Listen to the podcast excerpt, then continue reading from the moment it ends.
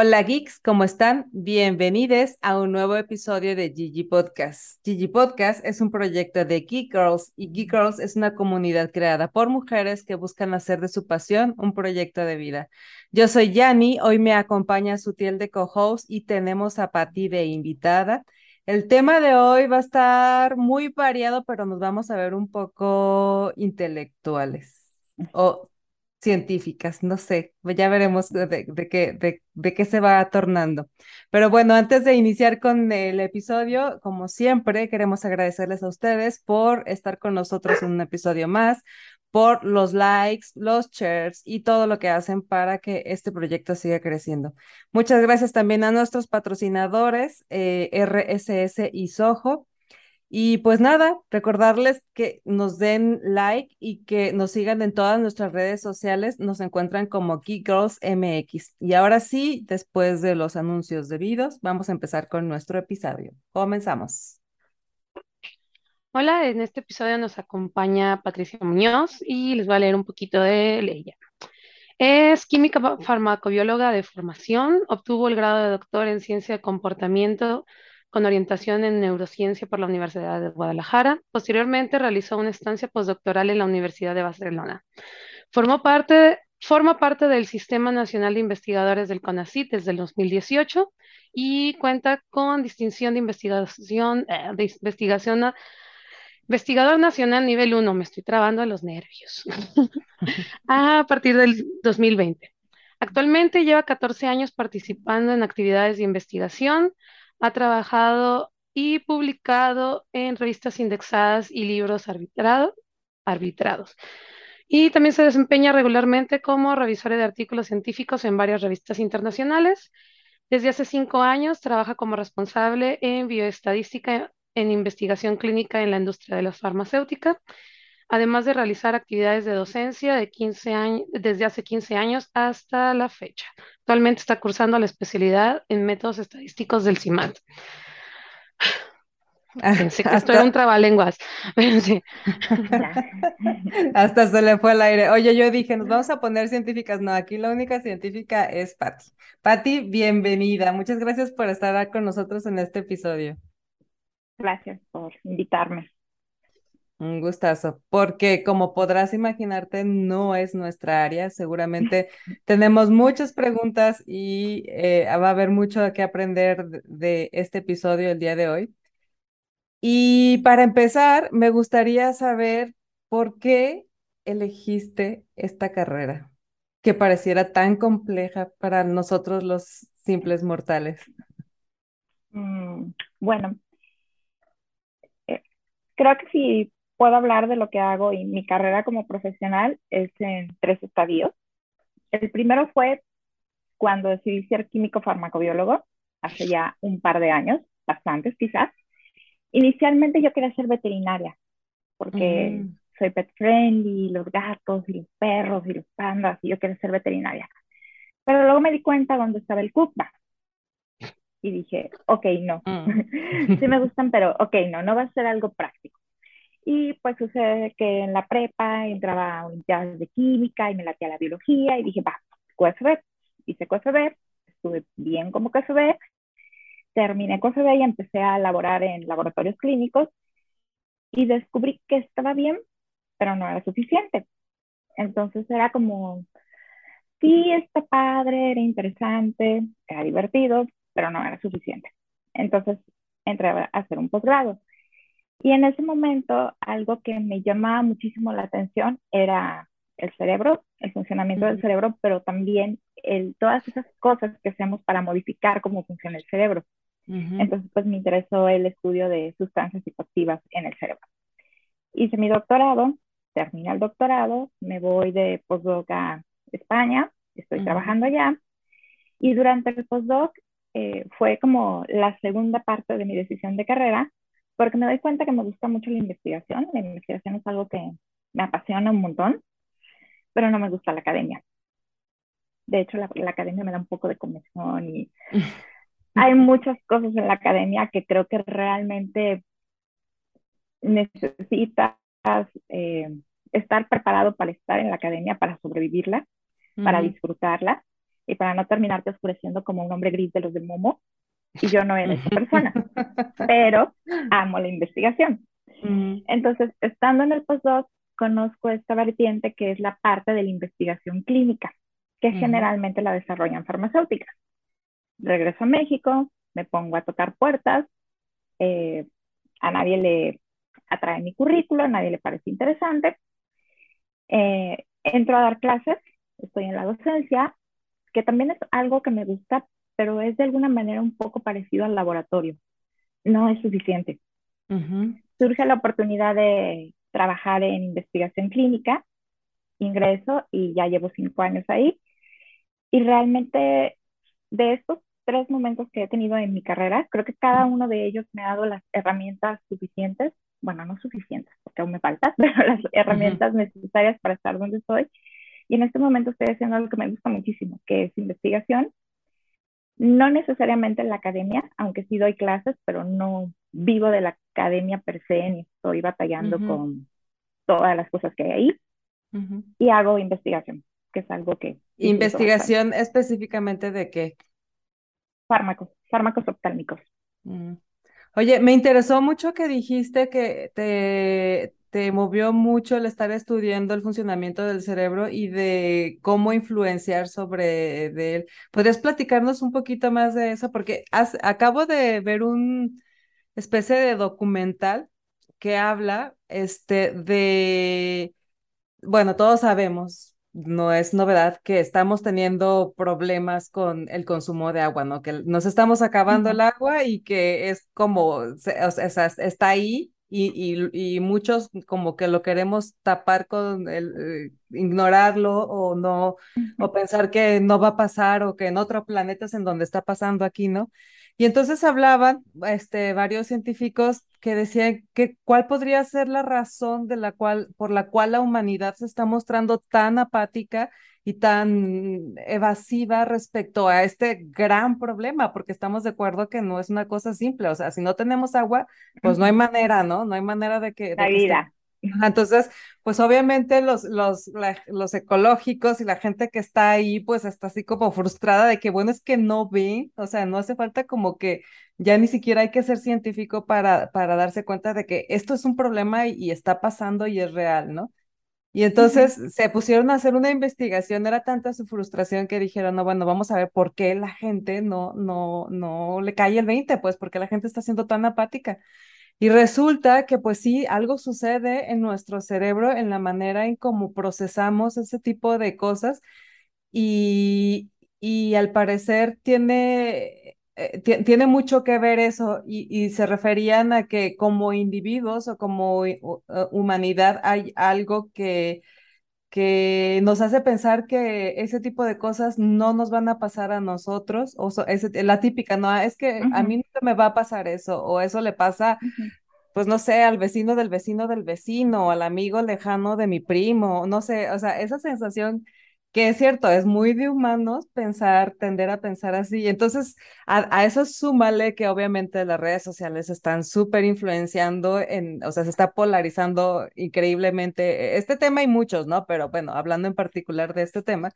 Y entonces también hablan cómo influencia los, los comentarios, incluso los mismos comentarios dentro de redes en la manera en que nuestro cerebro reacciona respecto a eso. Y entonces todo ese factor de cosas, digo, entre muchos más seguramente, influenciaban mucho tenían mucho que ver con esta, con esta apatía, porque, el porque al parecer hay, existe un proceso en el cerebro que te lleva hacia allá.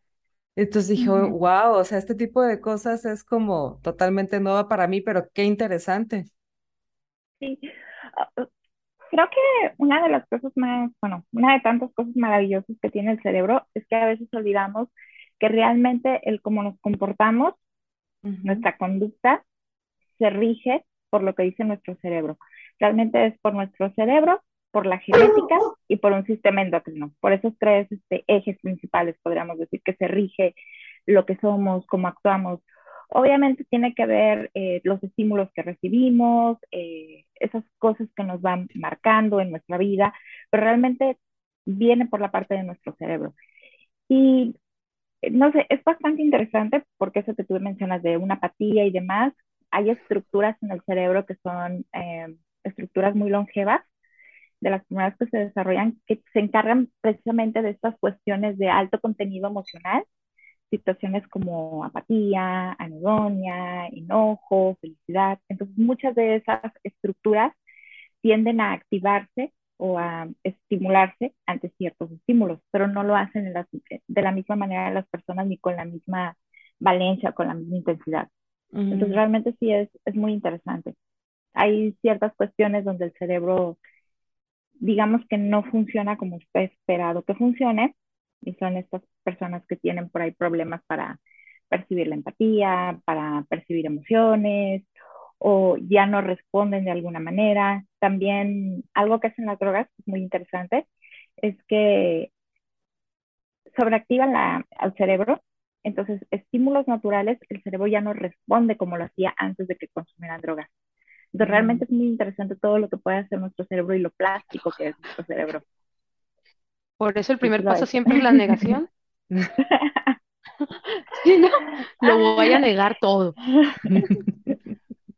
No te creas, también me acordé que también una de las cosas que se van perdiendo es eh, la sorpresa. Supongo que con el tiempo ya no respondemos igual ante tal cosa, situación. También la realidad es que muchos estímulos pierden como su relevancia o su, su relevancia, su valencia. Ya no es lo mismo eh, por la experiencia, por cosas que nos van pasando, porque hay estímulos que se vuelven más relevantes, la misma parte del proceso de crecer, tener vivencias diferentes.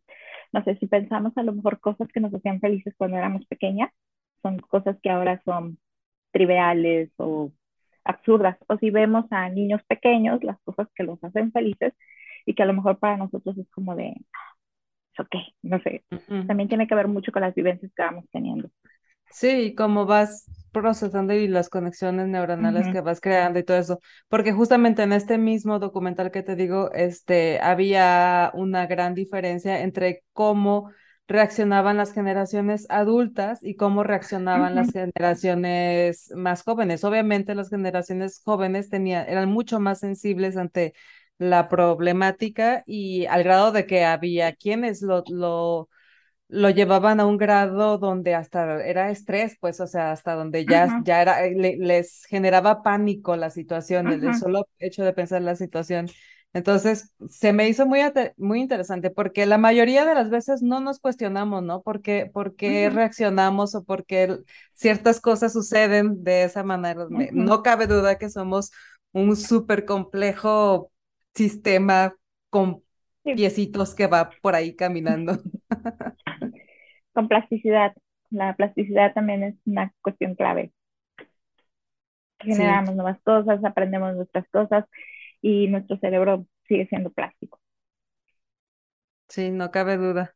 Y bueno, volviendo ahora sí, gracias por, por ah, este, seguirme en el, en el comentario de porque fue lo que se, me, lo recordé y me vino, me vino a la mente ese, ese documental que había visto que me pareció muy interesante. Pero volviendo a tu, a tu carrera, este, ahorita estás entonces específicamente en el área de investigación en farmacéuticos.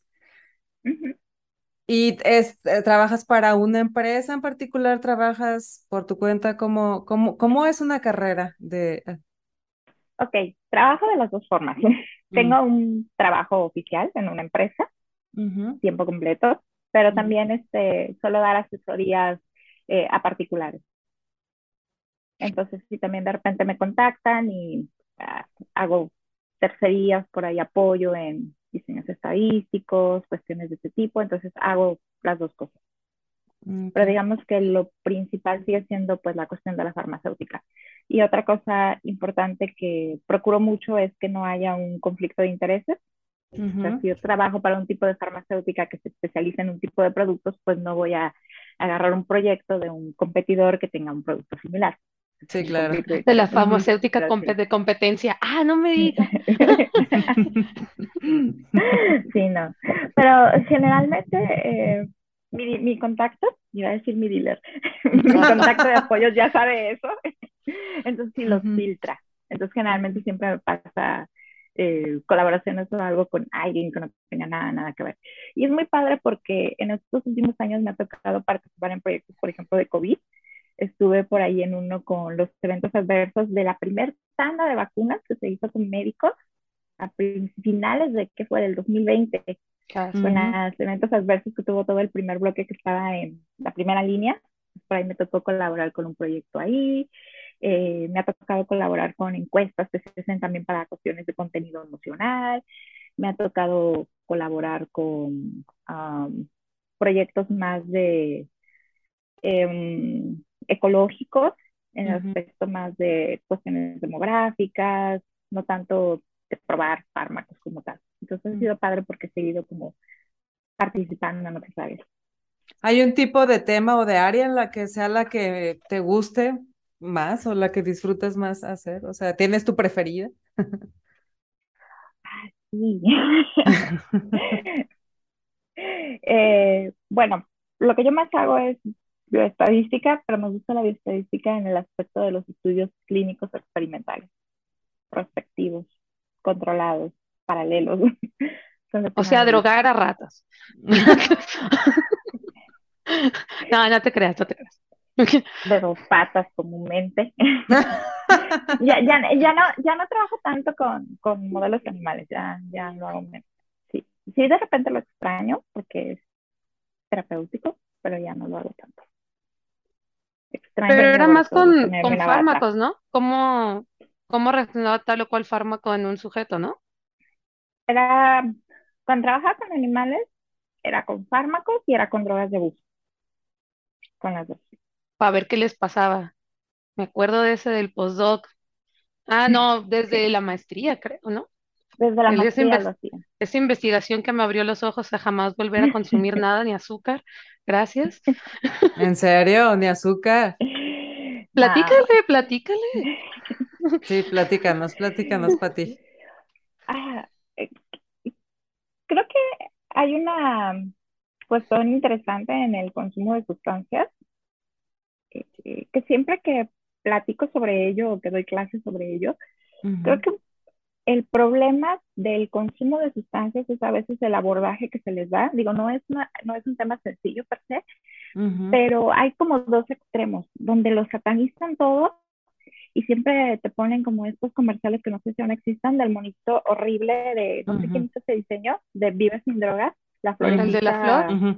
Sí. Ay, ah. tan feo. No, no, no, y ajá, es como, o tienen eso, de hecho a veces en el radio, cuando vamos en el coche, escucho esos spots de, no sé, que sale una mujer, arsénico, ácido sulfúrico, acetona, como siendo una droga química. La lotería. Esos extremos, ajá, exacto, esos extremos de algo terrible, fatal, donde, no sé, va a pasar lo peor del mundo. A el otro, donde lo ven de alguna manera como tratando de ocultarlo, de minimizarlo, satanizarlo, como viéndolo como todavía un tabú. Y no creo, al menos desde mi punto de vista, que sea la perspectiva adecuada para abordar el tema de las drogas. Porque la realidad es que una persona que inicia a consumir una sustancia de abuso no lo va a hacer para quedar como la florecita de vivir sin drogas. Esa es la realidad. Ya no. No creo que los chavitos en secundaria, prepa, qué sé yo, cuando inicien, estén pensando en, ah, sí, quiero terminar como esa flor mira, la conocí diseño horrible. O sea, no. Entonces, creo que eso hace que tú empieces a dudar de la información que se te proporciona. Y decir, no me están contando realmente lo que es. Y una realidad es que las sustancias de abuso, pues sí tienen la particularidad, la mayoría de ellas, de hacer que las personas se sientan bien. Entonces, si tú omites esa parte o la tratas de ocultar o de, no sé, verla como un tabú, creo que es muy difícil que la gente entienda qué es lo que realmente está pasando y qué es lo que hay detrás de esa sensación de sentirse bien. Entonces, eh, regresando a la como comentaba Paola, no es como que te cuenten de algo y digas, nunca jamás en la vida voy a probar nada. No, pero simplemente el saber que las acciones tienen una consecuencia y que van mucho de la mano de la dosis, de la frecuencia, de la susceptibilidad del individuo, o sea, de varios factores. No es como eh, en las novelas que la chica tiene la relación de riesgo en la noche, al día siguiente hace la prueba de embarazo y ya está embarazada, con las drogas es igual. O sea, no es que una persona se mete una línea de algo, al día siguiente ya va a ser un adicto que está tirado en una banqueta, ajá, como estos videos que ponen de repente en las calles de Filadelfia. O sea, no es así, hay todo un proceso para llegar del punto uno a ese punto final. Entonces creo que esa es una, una parte que por ahí todavía nos falla cuando tratamos de explicar sobre drogas y lo que pasa con las drogas. Sí, porque yo creo que esto puede resultar contraproducente, ¿no? O sea, puede, puede provocar la acción contraria a la esperada, o sea, a veces el que, el que te... Eh, pues supongo que la intención es como tratar de evitar que los Prevenir, ajá. Pero pues no, ya desde que te lo ponen prohibido, malvado y así. Quizás cae como en esos temas tabús, como hablarles a los niños de educación sexual. Ah, ¿Cómo les vas a hablar? Uy, no. Así. Creo que es algo similar. ¿Cómo les vas a explicar de las drogas de abuso y de las adicciones si son niños? No. Entonces, creo que cuando empiezo a ocultar algo, genera más expectativa, te genera el querer saber. Curiosidad. Eh, o sea, exacto, ¿por qué me lo ocultan tanto? ¿Qué están escondiendo de mí?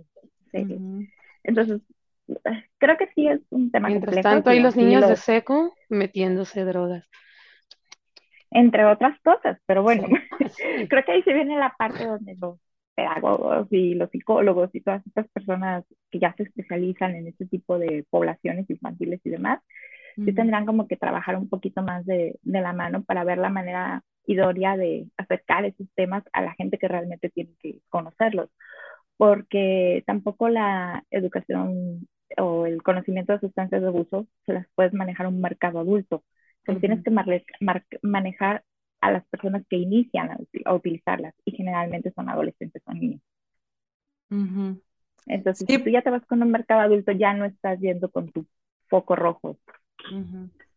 Sí, no, y tampoco, este, tampoco la manera de, de, comunicarlo, yo creo, porque creo que tiene mucho que ver también, o sea, volvemos al tema de las generaciones, o sea, a lo mejor a las generaciones anteriores a las de nosotros, o de nosotros hacia atrás, funcionaba mucho el, el miedo, o sea, el, e, e, el, el, impedir cosas o, lograr que la gente hiciera o no hiciera cosas eh, usando como herramienta el temor era algo que funcionaba en los tiempos tal vez nuestros, de nuestros papás y hacia atrás. Pero hoy, en las generaciones de hoy, o sea, creo que ya no funciona tanto. Y creo que yo estoy de acuerdo contigo en que creo que ahorita la mejor herramienta es la información. Claro, claro, y aparte una cosa maravillosa del conocimiento es que el conocimiento te da poder. y, y, la información... siempre es una herramienta. Informa información adecuada, porque la verdad es que los niños, o sea, los jóvenes van a encontrar todo tipo de información, todo tipo de información. Eh, eh, que esa es también otra situación muy interesante, que no es algo ni siquiera de los niños o de los jóvenes, o sea, los mismos adultos, cuántas fake news no agarran como información real y las distribuyen. es que es impresionante.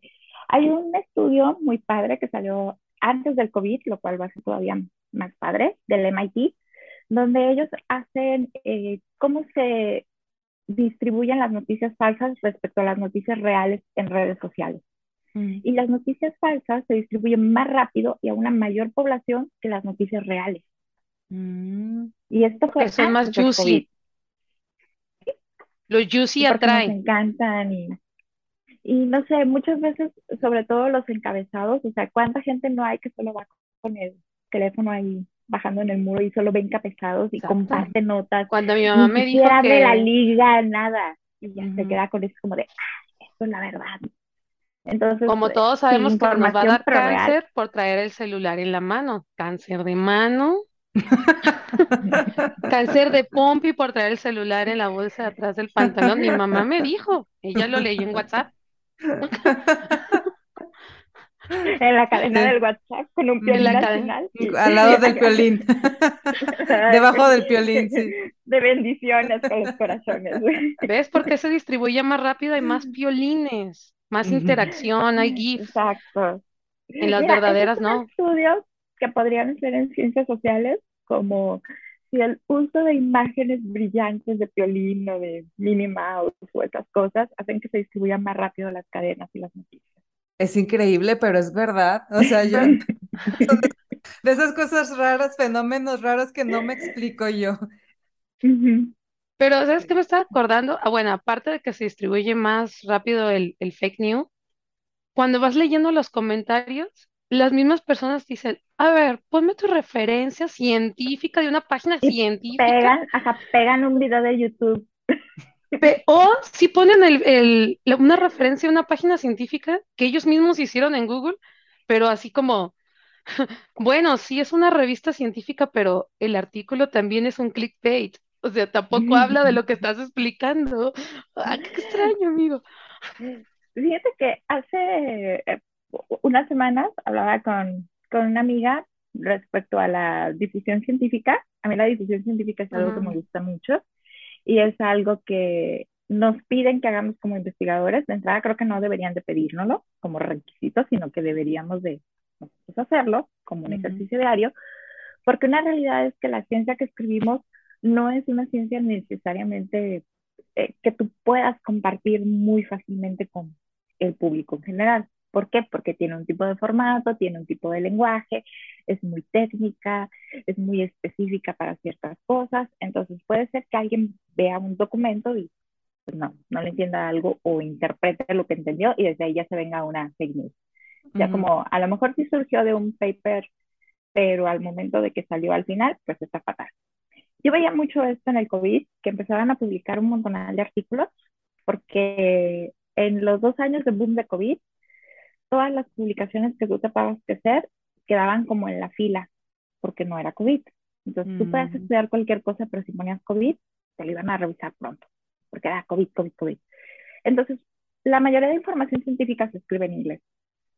Llegaban los periódicos nacionales, a lo mejor de otros países, sobre todo, bueno, me tocó ver en idioma español, que agarraban como la fuente, pero la pobre persona que agarraba ese artículo como que ahí me entendía y ponía como su interpretación que terminaba siendo algo que no decía el artículo y lo pasaban y lo pasaban y lo pasaban y lo pasaban. Y ahí hay dos situaciones importantes.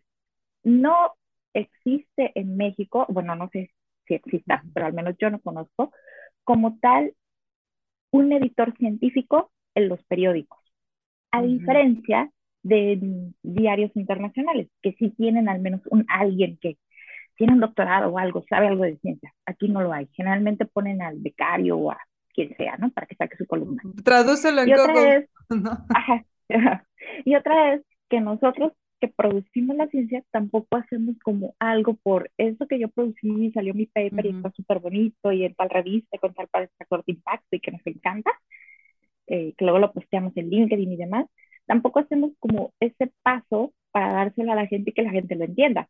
Entonces, pues esta es esa parte donde nos falta.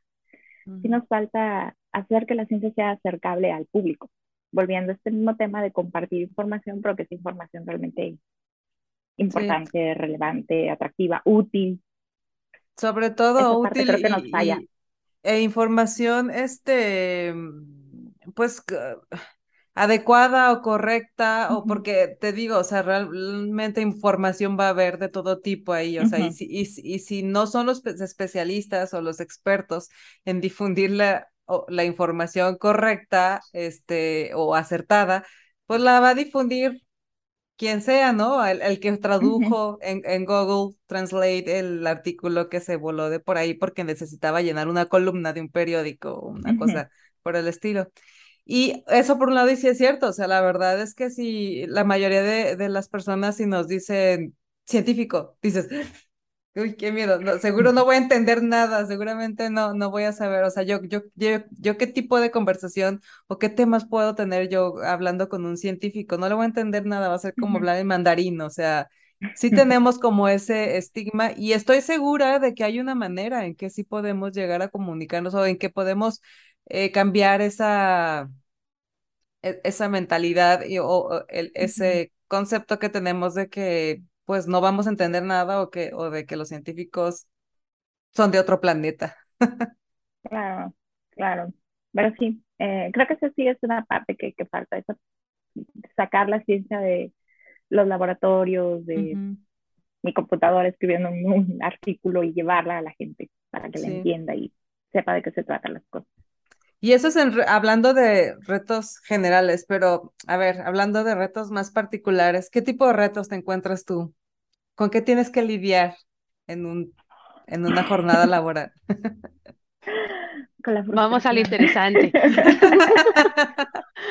Sigo, no, se puso interesante. Manejo de la frustración. ok. Eh, eh, yo tengo una, una cuestión, bueno, no soy fan de Disney Pixar, de hecho me choca Disney Pixar, pero hay una película de Disney donde sale un tipo que cuenta los monitos que se mueren. ¿Cómo se llama esta película? ¿Cuál será?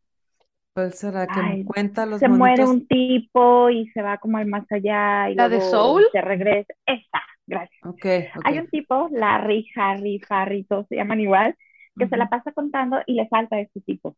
Entonces él está muy frustrado. Porque ah, sí, claro, claro, ya. Dato. Ajá. El que cuenta las almas, ¿no? Sí, se le escapó una. básicamente mi trabajo es eh, de las cosas que más me frustran es que mis datos no estén bien. No cuadren. No cuadren los datos. Horrible. es una frustración del día a día, el que tus datos no cuadren. Que la gente como que no le vea la relevancia a tus datos, cuando los datos son lo más importante que existe. Hay tantísimas cosas que se pueden hacer con datos y de repente la gente los ve como números en celdas y las columnas, no, los datos.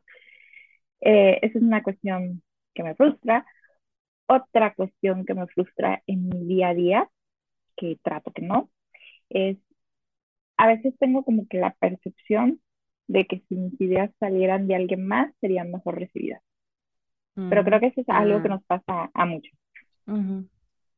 Sí, pues sí, ¿no? Creo que en algún momento, aunque, aunque ya... en algún momento nos llega a pasar, ya menos, ajá. pero sí, digo, ya no lo siento como hace cuatro años, que sí, se me quería buscarlas, así, ¿por qué? O sea, ya no tanto, pero sí todavía eh, lo siento de repente, es otra cosa del día a día que me frustra. Eh, la otra es que entre más hago esto me doy cuenta que me faltan más herramientas para solucionar los problemas. Yo creo que eso nos pasa a todos. Cuanto más haces lo que te gusta, cuanto más haces lo, lo, que te apasiona, lo que sé que te dedicas, descubres que más hay que aprender al respecto. Ah, exacto. Y que con lo que tienes en este momento no es suficiente para a lo mejor un reto que te quieres aventar o un problema que quieres resolver, pero tienes un puerta, pero no sé, si eres crítica te das cuenta que no puedes en este momento. Yo ahorita tengo ahí este, un big issue porque quiero sacar un proyecto de Machine Learning, pero ahorita no tengo todavía el conocimiento suficiente para hacerlo. Entonces siento que estoy avanzando muy lento y es algo que me frustra y así hay como más proyectos que quisiera aventarme, pero que siento que todavía estoy como en pañales para hacerlo. Y eso pues también es algo que, que me frustra. Pues yo creo que... lo que más aprendes, ¿no, Pati? Pues Al final. ¿Qué creías? Perdón, ya ni te interrumpí. No, de hecho está bien porque pude toser. Este, es que me estaba comiendo unos cacahuates ahorita antes de, bueno, unas semillas y como que me quedó ahí un de cacahuate. Perdón. Pero creo que eso que mencionas nos pasa, eh, digo, bueno, no, no voy a generalizar, no decir que a todo mundo nos pasa, pero bueno, por lo menos a mí sí me ha pasado. Y, y de repente sí llegaba a ser algo como que me detenía a hacer cosas. Y ahora no sé si esté bien o, o, no, digo, estoy en proceso de investigación y estoy en proceso de ponerlo en práctica, pero ahora he optado por iniciar, aunque no, aunque no sienta que tenga los conocimientos necesarios, aunque sienta que todavía me falta mucho de aprender por algo, aún así lo inicio y digo, ok, en el camino, seguro lo, voy aprendiendo y además porque el camino te va marcando qué, qué, qué, es lo que primero necesitas aprender y luego lo que es lo segundo y así. Sí, puede ser más lento, tienes razón, el proceso pues se puede convertir en un proceso más largo, pero, pero más certero y bueno, por lo menos empiezas, ¿no? O sea, por lo menos este, hoy es un poco más de lo que ayer hice, ¿no? Y, mañana va a ser un poquito. Es, eso es como algo que escuché por ahí, este, porque luego hemos hablado mucho aquí también en este podcast del síndrome del impostor y de que la, eh, estadísticamente las mujeres realmente tendemos a querer ser unas expertas en algo para que para pretender o, o, o pues para tratar o para empezar algo queremos saber por lo menos el 80%, tener el 80% de los conocimientos y mucho de, muchas veces eso nos detiene a hacer algo o empezar algo. Entonces, bueno, basado en toda esa información, dije, bueno, pues qué tal si empezamos, aunque no esté el 100% este, experto en el tema y voy aprendiendo en el, en el proceso. Eso está padre, porque luego también pasa esto de que quieres hacer algo, eh, pero necesitas aprender una cosa y ya también necesitas este curso, pero también quieres hacer, no sé, dar clases y estás haciendo esto y también quieres hacer esto otro. Luego terminas viviendo días de 14 horas como yo y también. Sí. Creo que día a día, vivir eh, días de 14 horas. No, y, y a, día, a veces queremos días no de 14, de 24 y hasta si se pudiera de 26 horas, pero también eso, este, es algo que he escuchado mucho, ¿sabes? O sea, en algún punto cruzamos la línea con lo de, con la pandemia, porque muchos hablamos que con, cuando se vino la pandemia por fin empezamos a tener tiempo para hacer las cosas que nos guste, para bla, bla, pero como que luego de repente este, nos volvimos un poco eh, glotones y empezamos a hacer cosas de más, entonces ahora está como el, el estrés de, de, que ahora te llenaste de cosas porque ahora haces ejercicio, pero entonces necesitas este, hacer tiempo para hacer ejercicio, lo cual está bien, pero no solo te quedaste, bueno, hago ejercicio, además ahora este, cultivo mis propios eh, vegetales veganos y, este, y, y, además ahora decidí aprender eh, tres idiomas, pero hay que estar zen, entonces pero entonces los niños también les, hay que dedicarles, sabes, como que nos empezamos a saturar de, de, de cosas que antes no hacíamos, es verdad, pero digo, creo que una por una, ¿no? Porque luego sí pasa eso. No sé. Sí, yo todavía sigo como pensando que en algún momento voy a obtener el equilibrio. Pues creo que es la, la búsqueda. ¿Tú no? todo al mismo tiempo, a todo al mismo tiempo, como siempre, para hacer uno mal. el multitask. El multitask, el multitask como en este momento. Digo, no, no, no, aquí sí tengo toda la atención. En el presente, ¿cómo dicen? Ubícate en el presente, Sutiel, por favor. Pero fíjate que algo, algo interesante que comentabas, que reflexionando tienes razones, ya no es, eh, al menos como mujer, como hace 10 años, que podría decirse que empecé como investigadora, que todavía era como más eh, eran menores las oportunidades para mujeres respecto a hombres, eran como que las opiniones o las ideas todavía eran como siempre debajo del respaldo de... Sobre todo una carrera como la tuya. exacto. Que sigue habiendo un montón de desigualdad, o sea, cañona. Simplemente agárrate cualquier centro de investigación en cualquier parte del mundo, me atrevería a decir, y ve la relación de profesores, investigadores, titulares, hombres respecto a mujeres. O sea, la mayoría van 7 o 3, si es que va bien. O sea, son muy pocos puestos de investigadoras titulares como tal. O sea, muy, muy pocos. No está esa oportunidad en los mismos premios Nobel, en varias cosas. Hubo un tiempo en que yo tenía como ciertos problemas con la cuota de género, porque yo tenía como esa idea de, no, es que yo no quiero una cuota de género, yo quiero que me evalúen igual a un hombre, pero creo que realmente estaba haciendo yo lógica, porque eso sería en un mundo ideal donde me evaluaran igual que un hombre, pero en el mundo real no me van a evaluar igual que un hombre, entonces una cuota de género al menos le da la posibilidad a una mujer de posicionarse ahí. Si existiera quizá ese mundo ideal donde nos van a evaluar de la misma manera, pues bueno, que no exista, pero creo que desgraciadamente seguimos requiriendo de las cuotas de género de las para cuotas. poder entrar en ciertos escenarios. Sí, porque sí, no, de otra manera no lo haríamos. Sí, no, de, otra manera no habría, ni siquiera se abriría la posibilidad. Exacto, exacto. Entonces, vamos, sí ha avanzado, ha avanzado bastante. Eh, hace 10 años, no quiero pensar eso mucho más de las doctoras con las que en algún momento me tocó colaborar, que ya tienen 30 años, 20 años como investigadoras, como fue en su momento, que evidentemente debe haber sido mucho peor. Eh, y bueno, no se los tengo que contar a ustedes, también en áreas como ingenierías, donde también siempre ha sido más sesgado hacia carreras que se manejan como para hombres y demás. Entonces sí, en ese aspecto la ciencia sí tiene pues también ese detalle un poco Sí. feo. Sí, ya no que, tanto, pero sigue ahí.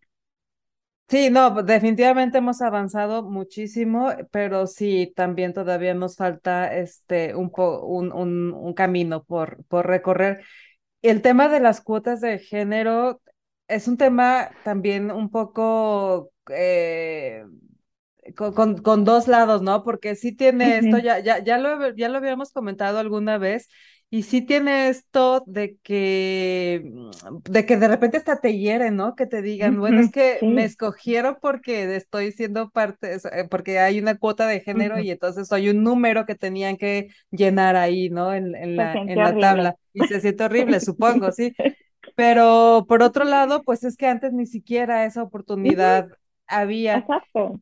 Y respecto al, al, al mundo ideal del que hablas, pues el mundo ideal sería que nos evaluaran como seres humanos, no como hombres o como mujeres, como, co- como científicos, como diseñadores, como, como programadores, como lo que sea que, que, que hagas, como por tus habilidades, por tus conocimientos, por tus capacidades, no porque si eres hombre o porque si eres mujer.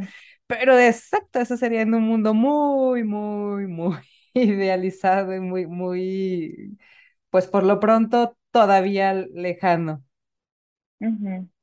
Sí, no sé, simplemente pienso en, no sé, lo que hago yo, estadística y demás. Eh, realmente también mujeres en matemáticas, hay muy pocas mujeres en matemáticas, todavía. O sea, sí ha habido ya últimamente como un despegue, un boom quizá un poco más grande para mujeres, pero también todavía son posiciones donde la mayoría de los que se encuentran ahí son hombres. Entonces sí es como En poco a poco. muchos, en muchas áreas todavía estamos este, con, con muy poquito porcentaje de participación. Pues Hay es que más otras, por sociedad y cosas así, pienso yo a veces. Porque antes no pues, se motivaba a las niñas a que hicieran ciencia, antes no se les decía, tú puedes estudiar en vez de casarte, o, o le decían, sales embarazada, pues ya vas a tener que dejarlo todo. Ahí cuidas a tu chamaco y le ayudas a tu mamá, ¿no? Entonces, ahora sí te, bueno, creo que hay más impulso y sí dicen, pues ya ni modo, a ver cómo le hacemos, pero sigue estudiando, porque si no, pues, ¿qué tipo de trabajo vas a conocer? Ahora, estudio ya profesional, creo que es que antes sí había más apoyos, pero creo que no voy a hablar en este tema político, donde creo que cada vez es menos el apoyo para alguien que quiere estudiar siendo mujer, pero sí creo que haya avanzado más en ciencia y tecnología, ese, esa como búsqueda de mujer de que podría dedicarse a eso, que le podría gustar eso. O sea, yo por lo menos sí veo que en, en tecnología sí hay más empuje, y sobre todo de ellas para atraer más personas, este, ya sean hombres o mujeres. Ellos lo que quieren es traer personas a ciencia, porque pues antes no había tanto, pues. No Sí, sé, en ciencia no sé si lo noto tanto, porque no, no estoy en el chisma de ciencia. no, no es, no es nuestra área de expertise. o sea, sí, pero no en la ciencia de Patty, no es ciencia de investigación. Sí, am, tampoco es la mía. Pero sí estás un escaloncito arriba de nosotros, sí. Pero me entero de los chismes. Me entero, me entero de los chismes. Pero sí, Sí, ciertamente mm, no es sencillo, Como todavía. sea, como sea, siento que sí hemos avanzado, porque digo, no Sí, es como consuelo, pero pensemos en los tiempos en que ni siquiera podía existir mujeres escritoras, ¿no? O sea, las mujeres sí, tenían que poner nombres seudónimos masculinos para poder publicar sus libros. Entonces, de ese ujú. entonces Sí, ahora claro. ya, ya ha habido gran avance. Sí, este, sí es importante reconocerlo por el esfuerzo que, por el mismo esfuerzo que han hecho todas esas mujeres que han estado luchando esas batallas porque hoy tengamos el, el, el lugar que tenemos, eh, en, aunque te- definitivamente nos falta, pero bueno, ahí va, ¿no? Ahí va, ahí va el... Fíjate que otra situación que sucede en ciencia, también Nature por ahí de repente empezó a sacar ciertas publicaciones porque de repente yo fui bastante buena onda y de Robin Hood, como si no cobraran a 50 dólares sus artículos, pero en fin. No hablaré del Open Access, pero ni de la ciencia libre, pero bueno, eh, que es que también existe una discriminación, porque creo que no hay otra manera de hablarla, dependiendo del origen de los investigadores que están sometiendo una publicación. Entonces, eh, sí existe como tal que cuando un artículo, el grupo de investigación viene de un país que no es de primer mundo, que no es Estados Unidos, Canadá, eh, ciertos países de Europa, muchas revistas, revistas rechazan los artículos incluso antes de meterlos en proceso de peer review, de que se vayan a revisión, porque no son de interés del journal. Entonces sí, ah. eh, eso está bastante estudiado, que el mayor rechazo se da hacia ciertas publicaciones, no sé, asiáticas. Por ejemplo, los chinos publican muchísimo, publican cosas extraordinarias, es impresionante lo que publican. A ellos sí les banean muchísimos artículos, también a los indios les banean muchísimos artículos, a los latinos también no lo hacen. Entonces, desde ahí también ya hay como, ah, si te pones como a pensar todos los escalones que tienes que costar para sacar una publicación o ¿Y cómo le haces? ¿Vas y pides carta de recomendación de un gringo o qué? Eh, hay ciertas revistas que está padre que te piden que cuando sometes tu escrito, el que va a pasar a los revisores, no vengan los nombres de los autores ni nada que pueda, en teoría, inferir de dónde salió la publicación. Es como si no, no poner tu foto en tu currículum.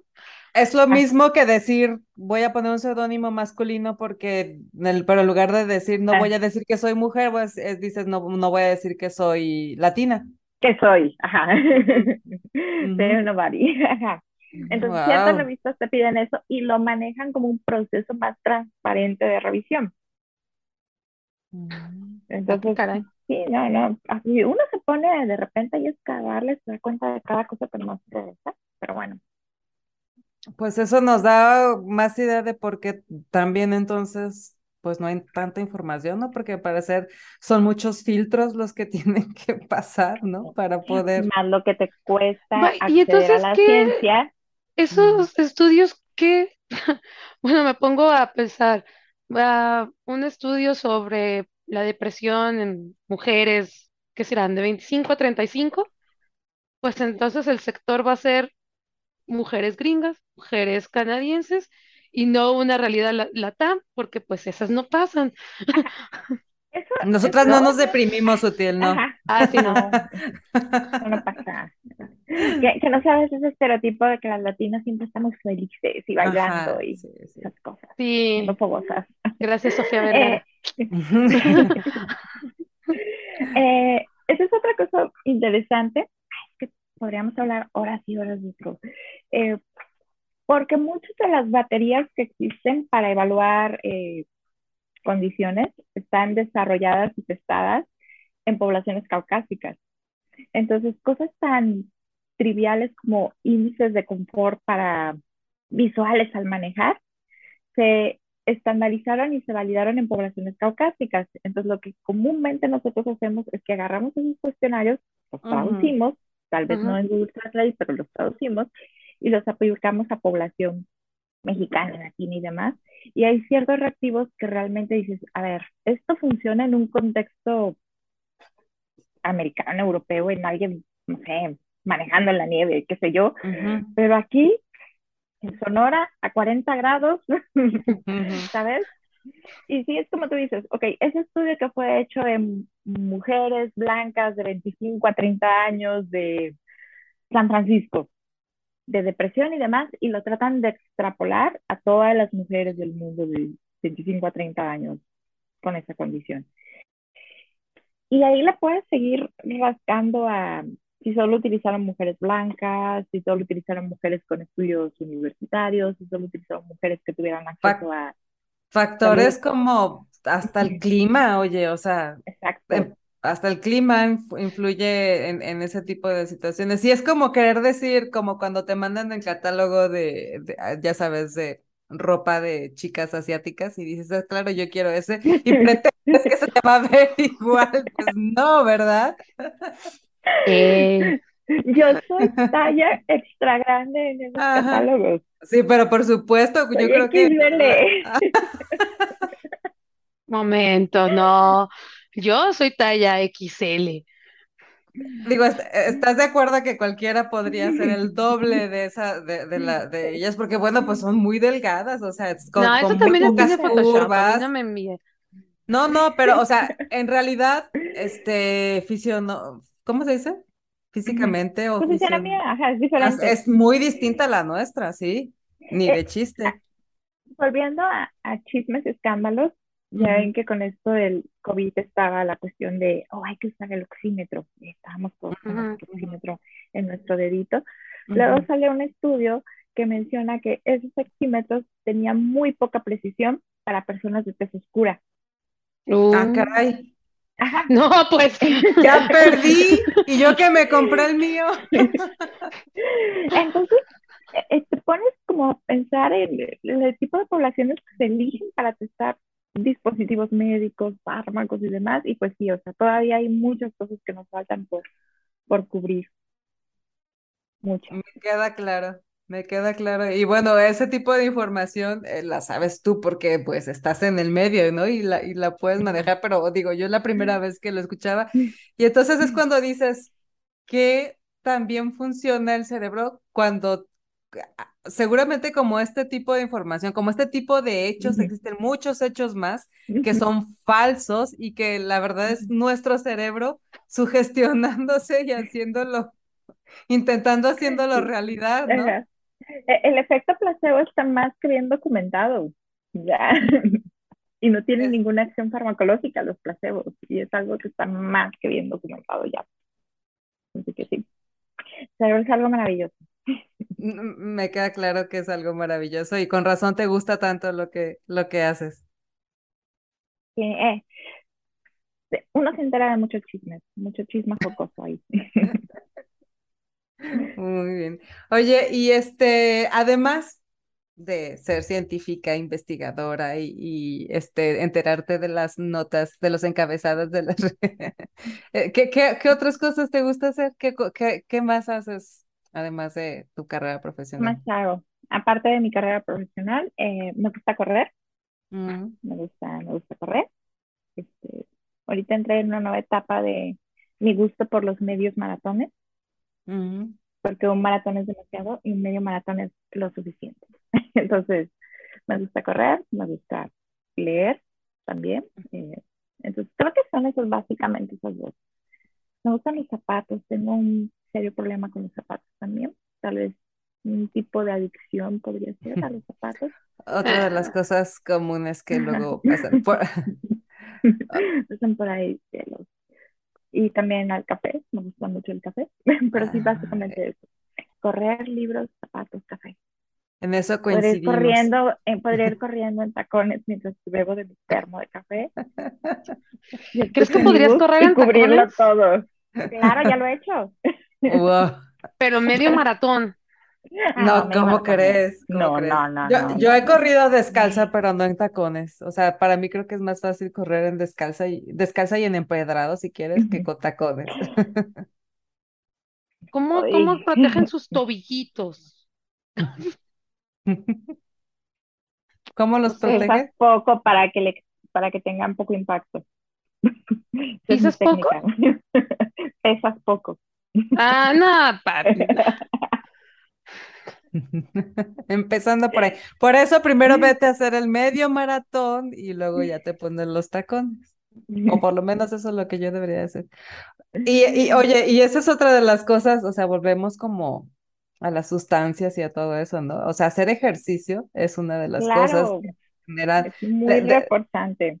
Ajá, ajá, o sea, es un generador de sustancias natural muy, muy efectivo y, lo, y, y yo lo tengo súper comprobado. Es más, hoy, hoy justamente, este, regresé al gimnasio después de un rato de que por pandemia y todo esto, estaba, estaba haciendo ejercicio, pero estaba haciendo ejercicio aquí en casa este, yoga y todo eso, y, pero a mí sí me gusta ir al gimnasio y ya sabes, el cardio y todo eso, sobre todo la parte de cardio me gusta mucho y entonces tenía mucho tiempo sin, sin hacerlo.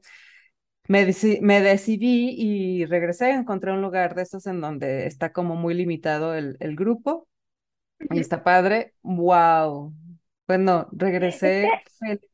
¿sabes qué cuestión tienen los reforzadores? Ay, creo que ya me manché. Eh, que no solo es el ejecutarlo, lo que ya empieza a liberar neurotransmisores en tu cerebro, es desde el planear, desde la expectativa. Y hay ciertas cuestiones en donde toda la planeación es más reforzante que obtener ya el, el reforzador, la recompensa. que la práctica misma. ajá, exacto, que el decir, ya voy a ir, ir a ese lugar, llegar, estar, todo eso ya empieza a ser reforzante para uno. Más allá de, que bajaste peso, que te tonificaste, que sé yo, que podría decirse que es el reforzador final, sino todo ese proceso llega a ser más reforzador per se que ya el que se culmine esa actividad. Fíjate que yo ya llegué a la parte en donde ya el objetivo no es, y no porque me sienta este, que ya tengo el peso adecuado y bla, bla, no, no, más bien yo llegué a un punto en donde ya no es, la, mi, mi, meta ya no es el, lo físico, pues ya no es perder peso, ya no es ese tipo de cosas. Realmente mi meta es sentirme bien, porque en serio, en serio ir a hacer ejercicio me, me, me provoca eh, bienestar, o sea, para mí... Se libera dopamina. Exactamente, se libera dopamina y tengo un día muy feliz por lo general y es un tipo de terapia y entonces, para, para mí es eso, para mí hacer el ejercicio en, en, ese nivel es eso. No me voy a correr medio maratón, la verdad, tampoco, pero este, pero, pero bueno, es, es increíble, o sea, realmente, otra vez, cómo funciona nuestro cerebro, las sustancias que somos capaces de producir y, y bueno, pues a veces, pues no necesitas como tanto, ¿no? O sea, como... Tampoco necesitas ser ilegal ni nada. No, no. No, aunque la, la Valencia sí es muy distinta, ¿eh? No, no, no expliques esa parte. Es, familiar este programa. Eh, pero bueno, está esa parte del ejercicio, pero no solo el ejercicio te puede dar esos eh, descargas grandes de dopamina, también puede ser, no sé, alguien que le guste mucho cocinar, o sea, desde el proceso de poner los ingredientes, conseguirlos, de empezar a picar, todo el proceso de preparar, a veces eso se vuelve más gratificante que ya cuando está el plato listo y se siente y se lo come. O sea, no quiere decir que no le haga feliz el, eh, preparar algo muy elaborado, comérselo, pero todo ese proceso de llegar a ese producto eh, terminado o esperado ya le está haciendo reforzador. Sí, porque la, conquista sucede igual. La eh, típica de que... Digo, de que tardas tres horas cocinando y te lo comes en 20 minutos, ¿no? Y luego tardas dos horas lavando los trastes. Ah, sí. Ese es el bajón. Ahí viene el bajón. Sí. Y en actividades, por ejemplo, de conquista, también eh, el hecho del cortejo y demás, desde ahí empieza a ser gratificante. Este es mi baile del cortejo. sustancias. Más allá ya de la culminación de ese proceso de cortejo. Ni estaba tan son chido. reforzadores naturales. Ah, no. Pero luego sí hay gente que sí le pasa eso, ¿no? O sea, ¿Le gustan más las citas? Que está muy insistente, que le pone como muchísimas ganas a todo el rollo de cortejo. Pero luego ya cuando conquista a la persona que quiere conquistar, se acaba, se le acabó la magia. Ajá, se acaba en una semana su noviazgo. Yo vi una película coreana de eso. Ah, bueno. Pero sí, todos esos son reforzadores naturales. Nos liberan dopamina bonita. Y gratis. Y legales. A mí mi, mi, dopamina me la da Pinterest. Muchas gracias. Esto no está patrocinado por él, pero ojalá. Ver todas esas fotos de decoraciones me causa mucha felicidad. Mucha. Fíjate que a mí Pinterest me ocasiona ansiedad sobre todo las cuestiones de las uñas, porque antes me encantaba ver eh, uñitas, tutoriales de uñitas super ¿Y los diseños? O recetas, y me ocasiona ansiedad porque nunca me quedan como en Pinterest. Entonces me, me ocasiona ansiedad. y me frustro. Sí. Pues he, he, pensado cerrar mi, mi cuenta porque ¿Tu Pinterest? me pongo mal. y así hago según yo, todos los pasos de los videos de comida o algo y, y no queda igual. El paisaje aquí del otoño en Canadá no se parece nada al que vi, porque, Exacto. oye, ya, Ah, ya hacen hasta paisajes y cosas como, no, no, yo me, o sea, yo bien me doy con pintármelas y que no me quede todo manchado alrededor de la uña y ya. con- Por eso, mira, Que solo pinten la No uña. tengo nada tampoco, no tengo nada.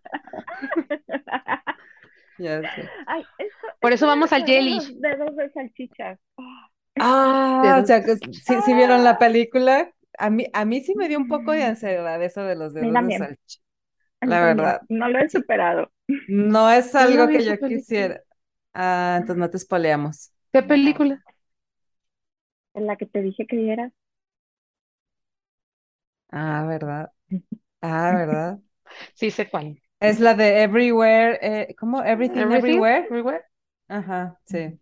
Ah, sí, pero me dio ans- ansiedad ir al cine. Me sigue dando, Ah, todavía no vas al cine. me da ansiedad. O sea, sí he ido como una o dos veces, pero me, me da ansiedad. Pero te da ansiedad por Ah, pero fui ansiedad al post, concierto, post-COVID post, o qué? post-COVID. Sí, post-COVID. Oye, eso sería también interesante hacer como una investigación de todo el tipo de ansiedades que se desarrollaron, ¿no? A partir de, o sea, ¿estás de acuerdo que seremos una, un montón de generaciones, o sea, somos, vamos a ser varias generaciones que desarrollaron este, pues un montón de ansiedades, patologías y síndromes y yo no sé cuánta Ajá, cosa a Yo partir. creo que ahorita las poblaciones que son interesantes y en las que se está tratando de obtener mucha información es de niños y adolescentes. Porque en adolescentes eh, parece ser que las tasas de depresión, de suicidios, sí se elevaron considerablemente durante la, Ah, sí, que en la Japón vi. pandemia. Eh, a mí me pasó algo peculiar en la pandemia porque yo no me quedé en casa. Entonces yo Mm. vivía la ansiedad de salir e ir al mundo, casi Mm. como con un traje Tyvek, así de no, no me acerques", Ujú. Destrozarme las manos con gel y los cubrebocas y todo eso. Entonces a mí me tocó como el otro lado de la ansiedad, de estar saliendo todos los días de casa y volver y no querer que nadie me viera al principio ni yo ver a nadie. No me toques, no Me mires. Sí, aléjame. Ajá, ¡A que me desinfecte! ajá, sí, sí, Voy a meterme a bañar con agua hirviendo. No me hablen mientras. sí. Ya me tocó ese lado de la ansiedad. Pues mucha gente hubo, hubo, sí. hubo mucha gente que se tuvo que, pues que tuvo que continuar saliendo y con todo y el miedo y con todo y sí, pues te digo, o sea, esta- estaría súper interesante ver, ¿no? Que, que, que el, el antes y el después del, de la, después. de la pandemia y en, en, en muchos aspectos, porque por supuesto que fue, es, fue un antes y un, y un después. En otros seguimos Pero igual. vi- vivimos un momento histórico. Sí, sí, sí, totalmente, Que no quería vivir, gracias. Nadie me preguntó. Me Nadie me preguntó, pero iba a declinar esta invitación. ¿Te quieres unir al momento histórico? No. Así como invitación de, de junta de Google o de, o de Zoom, ¿no? Acepto la invitación para, para la pandemia, Este, no, gracias. este, este evento histórico pudo ser un correo. Ajá. De hecho, este momento histórico tuvo, tuvo, que ser un correo. Ay, pues qué padre, qué padre, Pati, qué interesante. Como se imaginarán, ya se nos pasó la hora, de hecho ya nos pasamos un poquito más, pero ¿qué le hace? Este, ya antes de terminar y para, para cerrar igual esta charla, sí tengo curiosidad. ¿Qué te genera dopamina a ti? Ya nos dijiste que no, ya nos dijiste que Pinterest te da ansiedad, pero que sí. ¿Cuál es tu dopamina natural? Mi dopamina natural. Ah, son varias. Correr. Mm, Correr es una de mis dopaminas muy naturales. Eh, las películas de fin de semana con mi novio son otras muy buenas dopaminas y serotoninas naturales.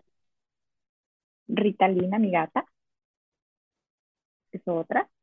Y va a sonar muy ñoño, pero realmente lo que hago me genera dopamina, me gusta lo que hago. Entonces creo que es, creo que es algo importante y más porque de repente uno se puede sentir agobiado, frustrado, cansado, que creo que es normal que lo sintamos, como con un montón de cosas, cuando las proyectos no se cierran y van a la velocidad que queremos, pero cuando te gusta tu trabajo y te apasiona tu trabajo, digo, sabes que son como momentos de... Cuando no te gusta tu trabajo, ahí sí está complicado. Porque, sí. Totalmente se convierte en, ansiedad y, y, cuando haces lo que te gusta, pues el, el, hecho de que te guste, de que te apasione, pues te trata de balancear esos momentos eh, complicados, esos momentos en los que se pone difícil. Jane Austen también me he liberado para. Esas lecturas. Esas lecturas. Desde edades tempranas. Pero sí, eso, básicamente. Muy bien, qué padre. Pues ahora sí, antes de, de irnos, este, Pati, compártenos tus redes sociales, ¿en dónde te podemos encontrar? Ah, me pueden encontrar en, ¿dónde está? Bueno, en LinkedIn. me pueden encontrar en Instagram. En Facebook no, porque nunca lo uso. Muy bien, pues ahí te... Nuestras Pero tías. Menciónalas. Ah, no me sé cómo se llama el perfil de Instagram. Pero di el de LinkedIn. Pero búsquenme. Bueno, en el LinkedIn puede que estés como doctora Patricia Muñoz Villegas, ¿sí? Así es. Ok, bueno, ahí te vamos a buscar. Ajá, a ver, ahora les digo el Instagram. Instagram. Como sea Instagram estoy. Me parece que es tu nombre, Patricia, guion bajo, MV chica. ¿Es ese? No sé cómo, no sé cómo ver cómo me llamo. Sí, es Patricia guion bajo MV chica. Yo te digo. Creo. ¿Por qué? Porque soy así. Son tus iniciales. Pues porque. que sea tampoco especial en, Instagram. Porque lo tuyo no es las redes sociales, por eso. No. Porque tú, tú, tú ocupas tu tiempo en otras cosas, lo cual también está muy bien. A ver, pero, bueno, por ahí me pueden buscar. Como sea, vamos a ponerlas aquí en los supers y en la descripción. Sus redes sociales las vamos a investigar. Vamos a entrar en un proceso profundo y arduo de investigación para, para poder encontrar las redes sociales de Patty y las vamos a poner aquí en los supers y en la descripción. Y pues bueno, muchas gracias chicas, muchas gracias Sutiel por ah, venirte a platicar con nosotros hoy. Gracias también porque digo, Patty y Sutiel se conocen, de hecho fue por Sutiel que Patty es nuestra invitada el día de hoy, lo cual agradecemos mucho porque fue pues sí, sí se nota, sí se nota. Fue una charla muy, muy interesante, muy a gusto. Y pues, Pati, obviamente, muchas gracias por tu tiempo y por todo lo que compartes con nosotros. Fue todo un placer. Gracias por la invitación. Al contrario. Y bueno, pues muchas gracias a todos los que se quedaron hasta el final del episodio. Recuerden nuevamente que nos pueden encontrar en redes sociales como Geek Girls MX. En todas estamos así. Si no se han suscrito a nuestros canales, por favor, háganlo. Nos es de mucha ayuda. Si pueden calificar en Spotify también este podcast, también es algo que les vamos a agradecer. Y pues nada, terminamos el episodio de hoy y nos vemos el siguiente miércoles. Nos vemos y o nos escuchamos. Gracias. bye. bye. Bye.